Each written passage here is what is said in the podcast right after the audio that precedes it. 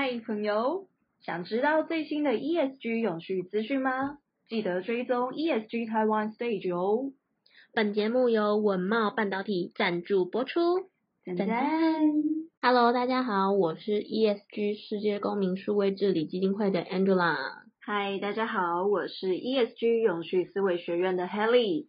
学院致力协助你在 ESG 变革中成为机会领先者。Helly，嘿我们这几天的新闻好像都在讨论一些政策吗？对啊，今天好像也还是要跟大家介绍一些，因为实在是太多相关性的新闻了。我发现就已经开始越来越多，陆陆续续有关碳权啊，或者是永续发展啊，不管是政府或者是企业，都已经开始有一些很大动作的行动。对对对。那接下来我就先跟大家分享一下，就是为了响应全球的永续发展，贸易局已经提出了三大面向去应应。那经济部贸易局今天宣布，二零二三年推动永续会展重要计划，会针对评估辅导啦、发声行动啦，以及鼓励荣誉三大面向，协助台湾会展业者就是落实会展节能减碳，以实践联合国的 SDGs 永续发展目标。在评估与辅导阶段，贸易局会建置会展产业专属的碳排计算公式以及减碳评估系统，协助业者呢自我评估，同时取得减碳的相关改善建议。也会将提高最高二十万的辅导金，鼓励业者落实节能减碳，并取得 ISO 减碳的国际认证。同时，也会鼓励会展专案的办公室，媒和会展主办业者或者是公益团体进行合作。举办有序的减碳主题的公益活动，进行碳排抵换。那发生以及行动阶段呢？贸易局今年底。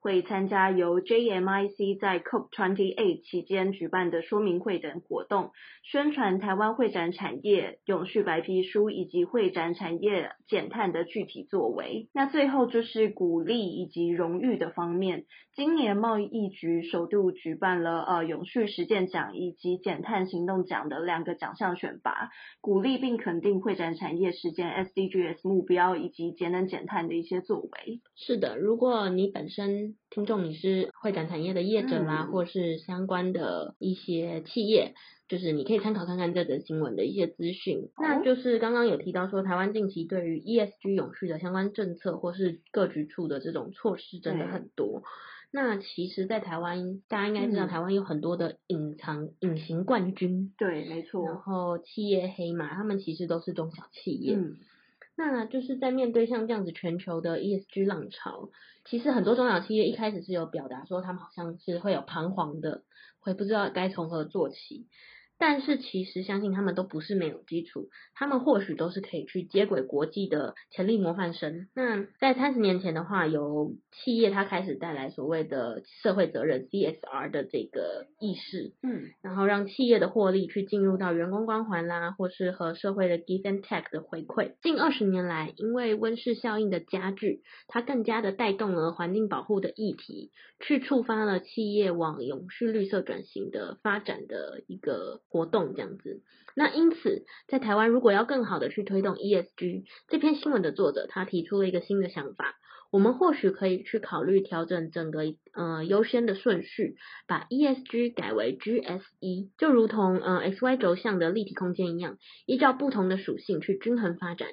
或许能够迎向全世界节能减碳新浪潮。嗯，其实我觉得这篇作者说的不无道理，我其实也蛮赞同的。当然，近几年来，可能企业会针对一先大力的去强化或者是改善，是一定有它的急迫性。但是呢，我觉得如果能够从现在开始，就是同时将 governance、呃，去同时并进，然后并且去调整。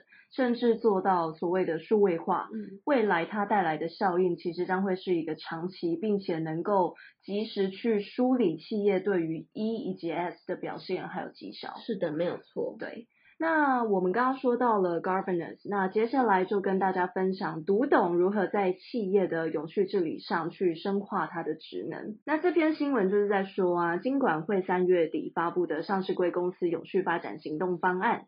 在深化企业永续治理文化方面，包括了几个面向。第一个就是说，提升上市柜女性的董事比例。第二个就是说，新贵公司在二零二五年起，董事选举需采用候选人的提名制。第三个部分是鼓励高阶主管的薪酬与 ESG 的绩效去做一个连结。那第四个就是推动设置永续委员会或者是永续长等等职位，把他们就是应该说。把 ESG 的层次拉到到最高的董事会一个层级。美国上市企业实施独董占比其次啊、已经超过至少了一半。那泰国、马来西亚以及印度等亚洲国家，他们也在加速的跟进。那为了因应最新的国际趋势，台积电、中信金、光宝科技等指标大厂，他们都已经超前部署，呃，将董事就是说读懂的这个席次已经来到过半了。那建议读懂的席次能够依照企业的规模、产业类别、专业人才素养以及台湾治理文化等进展，逐步提高呃读懂在董事会里面的一个比例，去有效达成尽职的监督。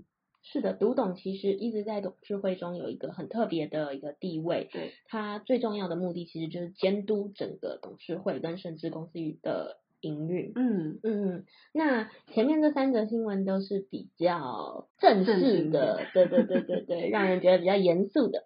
最后一个新闻，我们再来一下探讨一下，就是前几天我们有提到美妆品牌的这个永续认证，对，表示其实美妆产业它不论是商家还是消费者，都已经开始去注重相关的议题。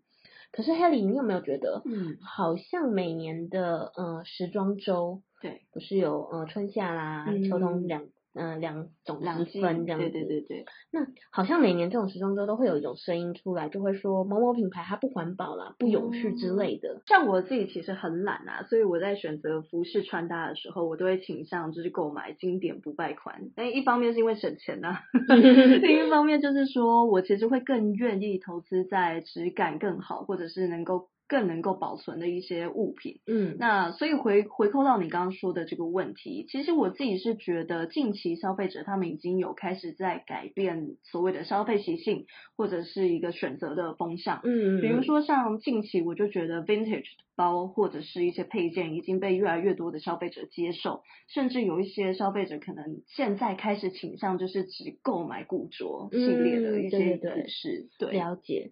所以在这样子的环境下，时尚真的会很难在所谓美学跟环境之间达成平衡吗？其实台湾有一家厂商，他为了这样子的理念正在努力。Dory Wear 是台湾第一个诞生的零废时尚品牌，由台湾时装国产品牌第二代陈冠柏一手创立。它的理念是以一辈子不制造垃圾为品牌核心理念，将回收的丹宁以及废弃布料加以拆解再制。由于牛仔布不仅耐穿，也不退流行。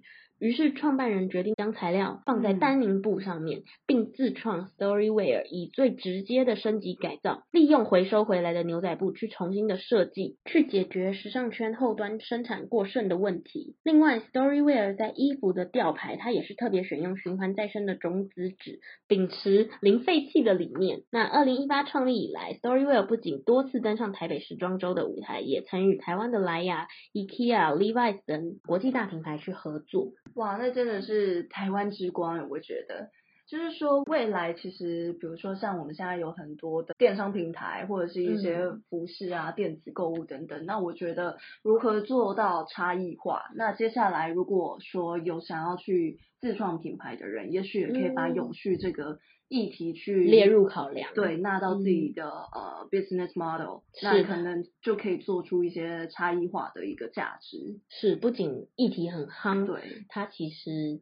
如果你从整个理念创作的理念去想的话，嗯、说不定也是对环境的一种帮助。对对，好，ESG This Week，我们明天见哦，拜拜，拜拜。